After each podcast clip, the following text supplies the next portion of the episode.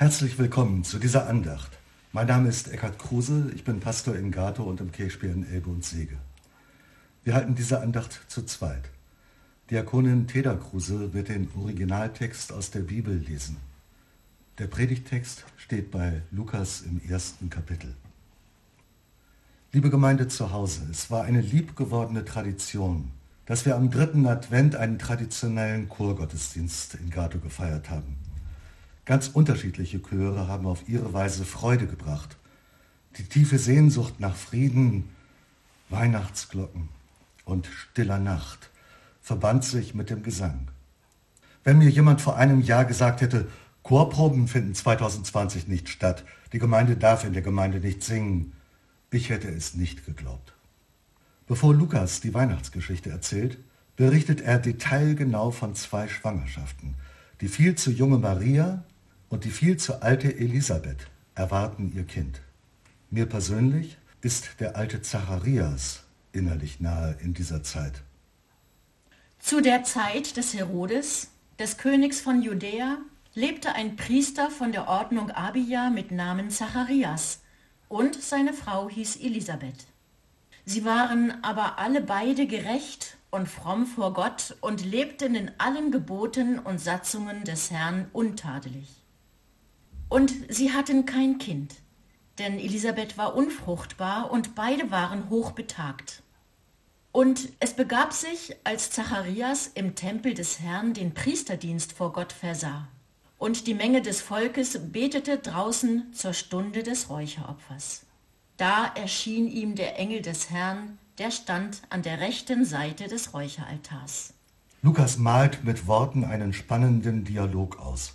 Der Engel eröffnet ihm, ihr werdet ein Kind bekommen, ein ganz besonderes Kind. Der Priester ringt um Fassung. Hören wir mal in das Gespräch hinein. Zacharias sprach zum Engel, Woran soll ich das erkennen? Denn ich bin alt und meine Frau ist hochbetagt. Der Engel antwortete und sprach zu ihm, Ich bin Gabriel, der vor Gott steht und bin gesandt, mit dir zu reden und dir dies zu verkündigen. Und siehe, du wirst verstummen und nicht reden können bis zu dem Tag, an dem dies geschehen wird, weil du meinen Worten nicht geglaubt hast, die erfüllt werden sollen zu ihrer Zeit. Und das Volk wartete auf Zacharias und wunderte sich, dass er so lange im Tempel blieb. Als er aber herauskam, konnte er nicht mit ihnen reden. Und sie merkten, dass er eine Erscheinung gehabt hatte im Tempel und er winkte ihnen und blieb stumm. Und es begab sich, als die Zeit seines Dienstes um war, da ging er heim in sein Haus. Die Botschaft verschlug Zacharias die Sprache. Neun Monate Schweigen, das kennen wir.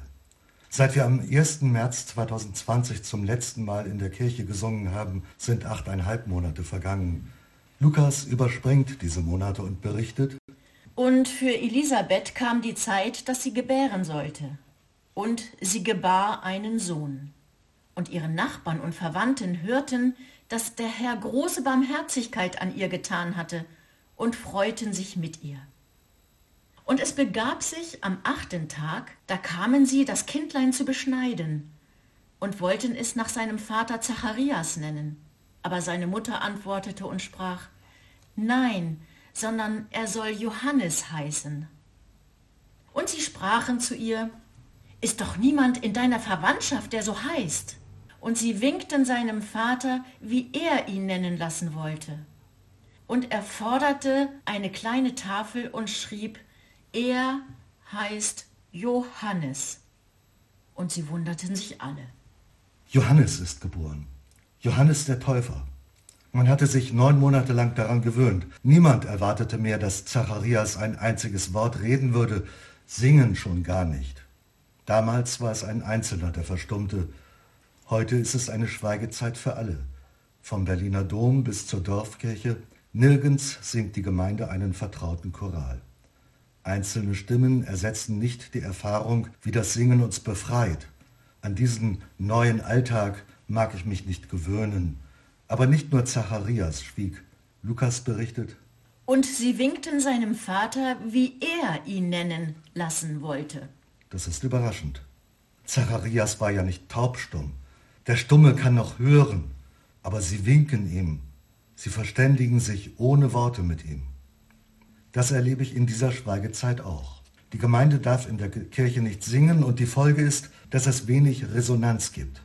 Immer weniger werden E-Mails, Seiten im Internet und andere digitalen Formen der Kommunikation beantwortet. Die Nachbarn reden nicht mehr mit Zacharias, eher reden sie über ihn. Vor allem, als er plötzlich wieder Worte sprechen kann. Und sogleich wurde sein Mund und seine Zunge aufgetan, und er redete und lobte Gott. Und es kam eine Furcht über alle Nachbarn, und diese Geschichte wurde bekannt auf dem ganzen Gebirge Judäas. Und alle, die es hörten, nahmen es zu Herzen und sprachen, was wird aus diesem Kindlein werden? Denn die Hand des Herrn war mit ihm. Die ersten Worte des Zacharias nach der langen Schweigezeit waren ein Lob Gottes. Ich frage mich, welches Lied wir als erstes singen werden, wenn wir wieder im Gottesdienst singen dürfen. Wir wissen es nicht. Wir wissen nicht, was auf uns zukommt. Ich träume davon, dass es ein Loblied sein kann. Zacharias sang sein Lied mit ungeübter Stimme. Er knüpfte an alte Verheißungen an und wagte im zweiten Teil einen großen Ausblick in die Zukunft. Sein Lied der Hoffnung erzählt von einer tiefen Gewissheit. Sein Glaube wurzelt tief in den Erfahrungen seiner Vorfahren. Sein Glaube verleiht ihm Flügel der Hoffnung. Was für Zacharias Zukunft war, ist für uns Vergangenheit. Johannes bereitete Christus den Weg. Viele erlebten in der Gegenwart Jesu ein Licht der Finsternis. Die Verheißungen sind erfüllt. Ihm sollten viele Generationen folgen, die für uns der Vergangenheit angehören. Indem wir Lieder unserer Vorfahren singen, machen wir es Zacharias gleich. Dazu gehört für mich das Lied von Jochen Klepper, Die Nacht ist vorgedrungen, der Tag ist nicht mehr fern. Schon während wir es singen, leuchtet eine neue Zukunft auf. Wir verharren nicht im Gestern, wenn wir alte Choräle anstimmen. Gesang ereignet sich in der Gegenwart, Glaubensgewissheit entsteht und eine neue Zukunft öffnet sich. Es mag uns Angst machen, wenn wir Heiligabend eine wirklich stille Nacht vor uns haben. Wer sich wehmütig an das Weihnachten früherer Jahre erinnert, möge daran denken, welche Sehnsucht sich mit dem Lied Stille Nacht verbunden hat und prüfen, ob diese Sehnsucht wirklich erfüllt wurde oder ob die Sehnsucht unerfüllt blieb. Jenseits von Glühweinständen und schunkelnder Gemütlichkeit oder weiten Reisen durch das Land, getrieben zwischen Weihnachten in der Familie und Silvester mit Freunden, ist der eigentliche Sinn von Weihnachten oft verloren gegangen. Gott will zu uns kommen, in unsere Welt und in unsere Wohnungen. Das erfahren wir vielleicht in der Stille besser als in der Geschäftigkeit. Zacharias hat in seiner Schweigezeit viel nachgedacht. Seine Worte berühren auch unser Herz. Hört den Lobgesang des Zacharias. Gelobt sei der Herr, der Gott Israels. Denn er hat besucht und erlöst sein Volk und hat uns aufgerichtet ein Horn des Heils im Hause seines Dieners David. Wie er vor Zeiten geredet hat durch den Mund seiner heiligen Propheten. Dass er uns errettete vor unseren Feinden und aus der Hand aller, die uns hassen. Und Barmherzigkeit erzeigte unseren Vätern und gedächte an seinen heiligen Bund. An den Eid, den er geschworen hat, unserem Vater Abraham. Uns zu geben, dass wir, erlöst aus der Hand der Feinde, ihm dienten ohne Furcht unser Leben lang. In Heiligkeit und Gerechtigkeit vor seinen Augen. Und du, Kindlein, wirst Prophet des Höchsten heißen. Denn du wirst dem Herrn vorangehen, dass du seinen Weg bereitest. Und Erkenntnis des Heils gebest seinem Volk in der Vergebung ihrer Sünden. Durch die herzliche Barmherzigkeit unseres Gottes. Durch die uns besuchen wird das aufgehende Licht aus der Höhe. Auf dass es erscheine denen, die sitzen in Finsternis. Und Schatten des Todes. Und richte unsere Füße auf den Weg des Friedens. Wir verabschieden uns von Ihnen mit einem Lied. Komm, o oh mein Heiland Jesu Christ, meins Herzens Tür dir offen ist.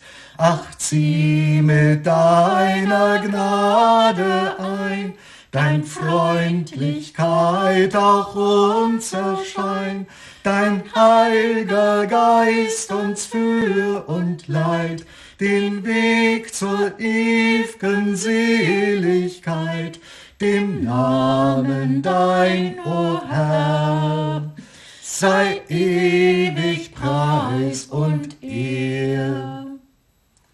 Wir wünschen Ihnen eine gesegnete Weihnachtszeit. Bleiben Sie behütet.